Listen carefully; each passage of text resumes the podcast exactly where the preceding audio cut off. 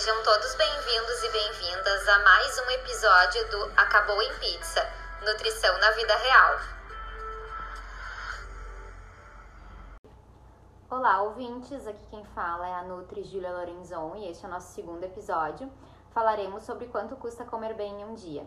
Primeiramente, eu queria muito agradecer os feedbacks sobre o nosso primeiro episódio. A ideia é que fique cada vez melhor. A gente quer trazer informações que sejam úteis e que estimulem vocês a uma boa alimentação. Duda, dá boas-vindas para os nossos ouvintes. Oi, gente, boas-vindas, boas né? Uh, prazer, eu sou a Eduarda. E a ideia do episódio de hoje é fazer vocês refletirem um pouco sobre as refeições feitas ao longo do dia e o valor que elas têm e fazer vocês repensarem, né, que se, se é realmente caro comer bem, como muitos falam. Para esse episódio, Dudu e eu fizemos uma pesquisa de campo, me senti na época da faculdade. Nós moramos no bairro Bonfim, em Porto Alegre, e cada uma foi em um supermercado da região, para que a gente pudesse ter pelo menos um comparativo dos preços. Montamos três cardápios, um para quem come de tudo, para onívoros, um para vegetarianos e outro para veganos. E foi muito bacana, né, Ju, ter essa essa visão de dois mercados diferentes, porque a gente conseguiu até comparar preço para a nossa própria rotina. E então, falando um pouco sobre os cardápios, eles foram construídos considerando um valor calórico diário de 1.700 a 2.000 quilocalorias e uma dieta equilibrada, baseada em alimentos in natura uh, e minimamente processados, né? Então, aqueles alimentos, que, por exemplo, verduras, legumes, que não passam por um processamento ou que são apenas lavados e temperados. Uh, para vocês terem essa noção, 2.000 quilocalorias é recomendado, é a recomendação média de ingestão para o adulto saudável. Então pensem aí num homem com aproximadamente 1,70m, pesando em torno de 70 quilos. Uh, para esse indivíduo manter o peso dele, né? Mas as necessidades calóricas, tem que, você tem que entender que elas variam, né? Conforme o peso, sexo, altura e também a atividade que essa pessoa tem ao longo do dia e se ela pratica exercícios, quais são os objetivos dela, enfim diversas variáveis aí envolvida, né, envolvidas nesse valor calórico. Uh, para estipular esse cardápio, a gente considerou o uso de azeite de oliva e sal marinho moído para cozinhar, com uma referência de 5 gramas dia de sal e 250 ml de azeite por mês. Uh, essa quantidade em um dia vai ficar em torno de 8 a 9 ml de azeite, que vai dar uma colher de sopa no total. O fracionamento de refeições foi em quatro, então café da manhã, almoço, lanche da tarde jantar, a gente escolheu essa distribuição, mas o fracionamento não tem uma regra rígida, né? Poderiam ter mais lanches, enfim. E a seleção dos alimentos considerou, além da saudabilidade, aspectos culturais. Bom, e é válido frisar que esse valor eles podem variar, né, conforme as suas escolhas de produtos e marcas. Além das refeições principais que a gente trouxe, que aqui nesse contexto foram quatro, Uh, caso você sinta necessidade de comer alguma coisa, por exemplo, entre o café da manhã e o almoço, ou em algum outro momento do dia, a gente aconselha vocês a optarem por frutas da época, que nem a gente conversou sobre isso semana passada, né? Que elas vão estar na sua estação, além de ser mais baratas, elas vão ser mais saborosas também e vão estar com valor super acessível. E aí, Ju, bora, bora pros cardápios então. Uh, aproveitem aí para pegar as composições das refeições e também algumas inspirações, né, para vocês estarem colocando na rotina de vocês. Bora lá então. O que, que a gente pensou? Para um café da manhã, de quem come de tudo, então onívoros, uma xícara de chá de leite integral com café solúvel e uma colher de chá de mascavo, um sanduíche composto por duas fatias de pão integral, duas pontas de faca de manteiga e uma fatia de queijo mussarela e mais uma fruta da época, nesse caso, uma laranja, tá? Para café da manhã de vegetarianos, idem ao que eu já falei, ao que eu já citei. E para veganos a gente tem algumas modificações, então. Aí seria uma xícara de chá de leite de amendoim, que seria aquele leite de amendoim express, que a gente usa uma colher de sopa de pasta de amendoim sem açúcar, batida com 200 ml de água quente. Aí, como tem gordura e emulsiona, fica um leitinho quente. Então, esse leite com café solúvel e uma colher de chá de mascavo e um sanduíche, que ao invés de usar a manteiga e o queijo, a gente usa uma colher de chá de azeite de oliva e dá uma grelhadinha no tofu, temperando ele com ervas e tal. Bota no meio do sanduíche e mais uma fruta da época que também é a laranja. Bom, me falando agora do almoço, né? De quem come tudo, então os onívoros, uh, a gente optou por quatro colheres de sopa de arroz, mais uma concha média de feijão, mais um bife em torno de 100 gramas ali de patinho, uh, mais a couve cozida e uma cenoura ralada. E tudo isso com uma colher de sopa de azeite extra virgem para temperar. No almoço do vegetariano, a gente trocou apenas ali o bife, né, as 100 gramas de patinho, e tiramos o bife e acrescentamos então os dois ovos mexidos para ser a proteína e o restante acabamos colocando como as, os mesmos ingredientes e mesmas porções do almoço do onívoro. Para quem é vegano, a gente aumentou então a quantidade de arroz e feijão, trouxemos, a, trouxemos 8 colheres de sopa de arroz, mais duas conchas médias de feijão, a couve cozida com a cenoura ralada e também aí uma colher de azeite extra virgem também para temperar. Agora o lanche da tarde. Para quem come de tudo, um pote de iogurte natural integral, com 3 colheres de sopa de aveia em flocos e mais uma banana picadinha. Então, aquela tigela de iogurte, cereal e fruta. Para vegetarianos seria a mesma opção. E para veganos, a gente pensou numa panquequinha. Então, nessa panqueca vai 3 colheres de sopa de tapioca, mais 3 colheres de sopa de farinha de grão de bico, mais uma colher de cafezinho de fermento e uma colher de chá de azeite de oliva. E aí água só para dar ponto. Inclusive, podem pegar essa receita, que fica uma panquequinha vegana e proteica, né? E mais uma bananinha amassada para rechear. Bom, e jantar para as pessoas onívoras, a gente trouxe duas batatas inglesas assadas. Dá para temperar com vários temperos, fica maravilhoso. Um filé, 130 gramas ali de peito de frango grelhado abóbora refogada e um pouco de alface e uma colher de sopa de azeite extra virgem também para temperar. Olhando para o jantar do vegetariano, a gente trocou ali o filé por um, um espetinho de queijo coalho assado. A, a, semana passada a Ju trouxe a ideia de estar tá usando air fryer, né, para quem tem ali, fica super rapidinho pronto.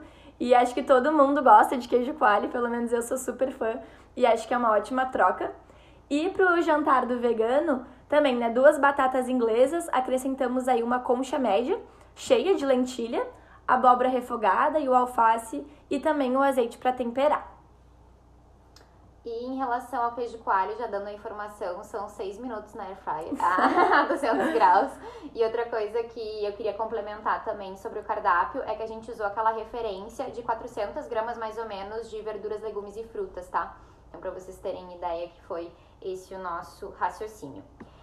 Uh, então, sobre custos agora. Na rede que eu fui, o cardápio de quem come de tudo saiu por 15,49 centavos, o vegetariano por 16,6 centavos e o vegano por 13 reais com 6 centavos. E o teu, Duda? Bom, onde eu pesquisei, o onívoro saiu por 18,71 para quem, pra quem come de tudo, né? Então, Uh, para os vegetarianos, 15 com 35 e 11 com 75 vegano. Então, aí com uma média de arredondamento dos custos, uh, de forma diária, né? O quanto que essa pessoa vai gastar ali, onívoro, 17 reais, vegetarianos, 15,70 e para vegano, em 12,40. E é legal a gente observar que muitas vezes o que encarece uma alimentação saudável são os frufrus, que nem eu digo, né? É um chocolatinho 70%, uma barrinha de proteína legal, um iogurte com geleia sem açúcar e sem adoçante. Nada contra, eu adoro esses produtos, consumo e prescrevo ele para os meus pacientes, pensando também em variar o cardápio e aumentar a aderência ao plano alimentar. Uh, isso faz sentido para o nicho que eu atendo, né? Pelas experiências sensoriais que já tiveram, bem como pela disponibilidade financeira mas é importante a gente ter essa informação para poder contestar a história do comer bem custa caro. Outro ponto é o discurso de que a comida vegana é cara. Pelo contrário, ela se mostra mais econômica desde que feita com comida de verdade, né? Então, arroz, feijão, verduras, legumes e frutas, e não com hambúrguer do futuro e produtos nesse estilo. e uma dica, né? Uh, antes de a gente ir para os quadros, a gente queria falar um pouco sobre alguns sinais do nosso corpo e algumas dicas também para vocês quando estiverem indo ao mercado. Então, primeiro, né, não vão ao mercado com fome, porque tu vai começar a olhar as coisas na prateleira, tu vai pensar, ah, eu posso comer isso agora, e a gente acaba beliscando, né? Então, sai do mercado já belisca alguma coisa. Então, nossa ideia ali, se for de manhã, toma teu café primeiro e depois vai no, vai no super e também esteja atento aos, aos sinais de fome e saciedade do teu corpo. Busca estar tá fazendo as refeições de forma atenta. Uh, e aí uma dica, né? Que tal desligar a TV ou deixar o celular de lado? Não sei se vocês têm essa mania, mas a gente senta, quer resolver todos os pepinos do dia, porque parou 15 minutos ali. Então, a nossa dica é que vocês parem, olhem para a comida de vocês, né? A gente fala Eu estudei bastante isso numa cadeira na faculdade, eu acho que foi incrível, assim. Uh, e acho que a geração agora, né, ela tá muito, sempre muito ligada no 220 a gente não para. Então, que tal vocês se permitirem, né? Ter esse momento aí, demora uns 20 minutos para comer, mastiga bem a comida, esteja atento a ela, que tenho certeza que às vezes vocês nem percebem o que estão comendo, só colocam para dentro e aí danada passa uma hora, nossa, tô com fome. Mas se talvez tu tivesse prestado atenção, visto que de fato tu comeu bastante pra estar tá saciado, talvez tu não fosse sentir essa sensação de fome, né? Então, enfim, nossa, nossa dica é aprenda a ouvir o teu corpo, né? Essa, essa conexão, ela evita compras impulsivas também. Show de bola. Essa dica de não ir no super com fome, eu acho que é super importante. Eu me lembro que os meus pais, eu acho que eles foram uh, alguma coisa de pré-casamento, que eles participaram algum grupo, sabe? E daí, desde aquela época, diz que os caras falaram pra eles, né? Ah, é pra economizar, uh, não vão no supermercado com fome. Então, acho que é uma dica bem valiosa, né? É uma tendência que a gente tem, se a gente chega ali com fome, já pega um biscoito a mais, sai comendo alguma coisa. Já ia falar, passa na padaria, que sempre tem uma coisa boa pra comer, então fica aí sedutor, né? Então essa dica é importante.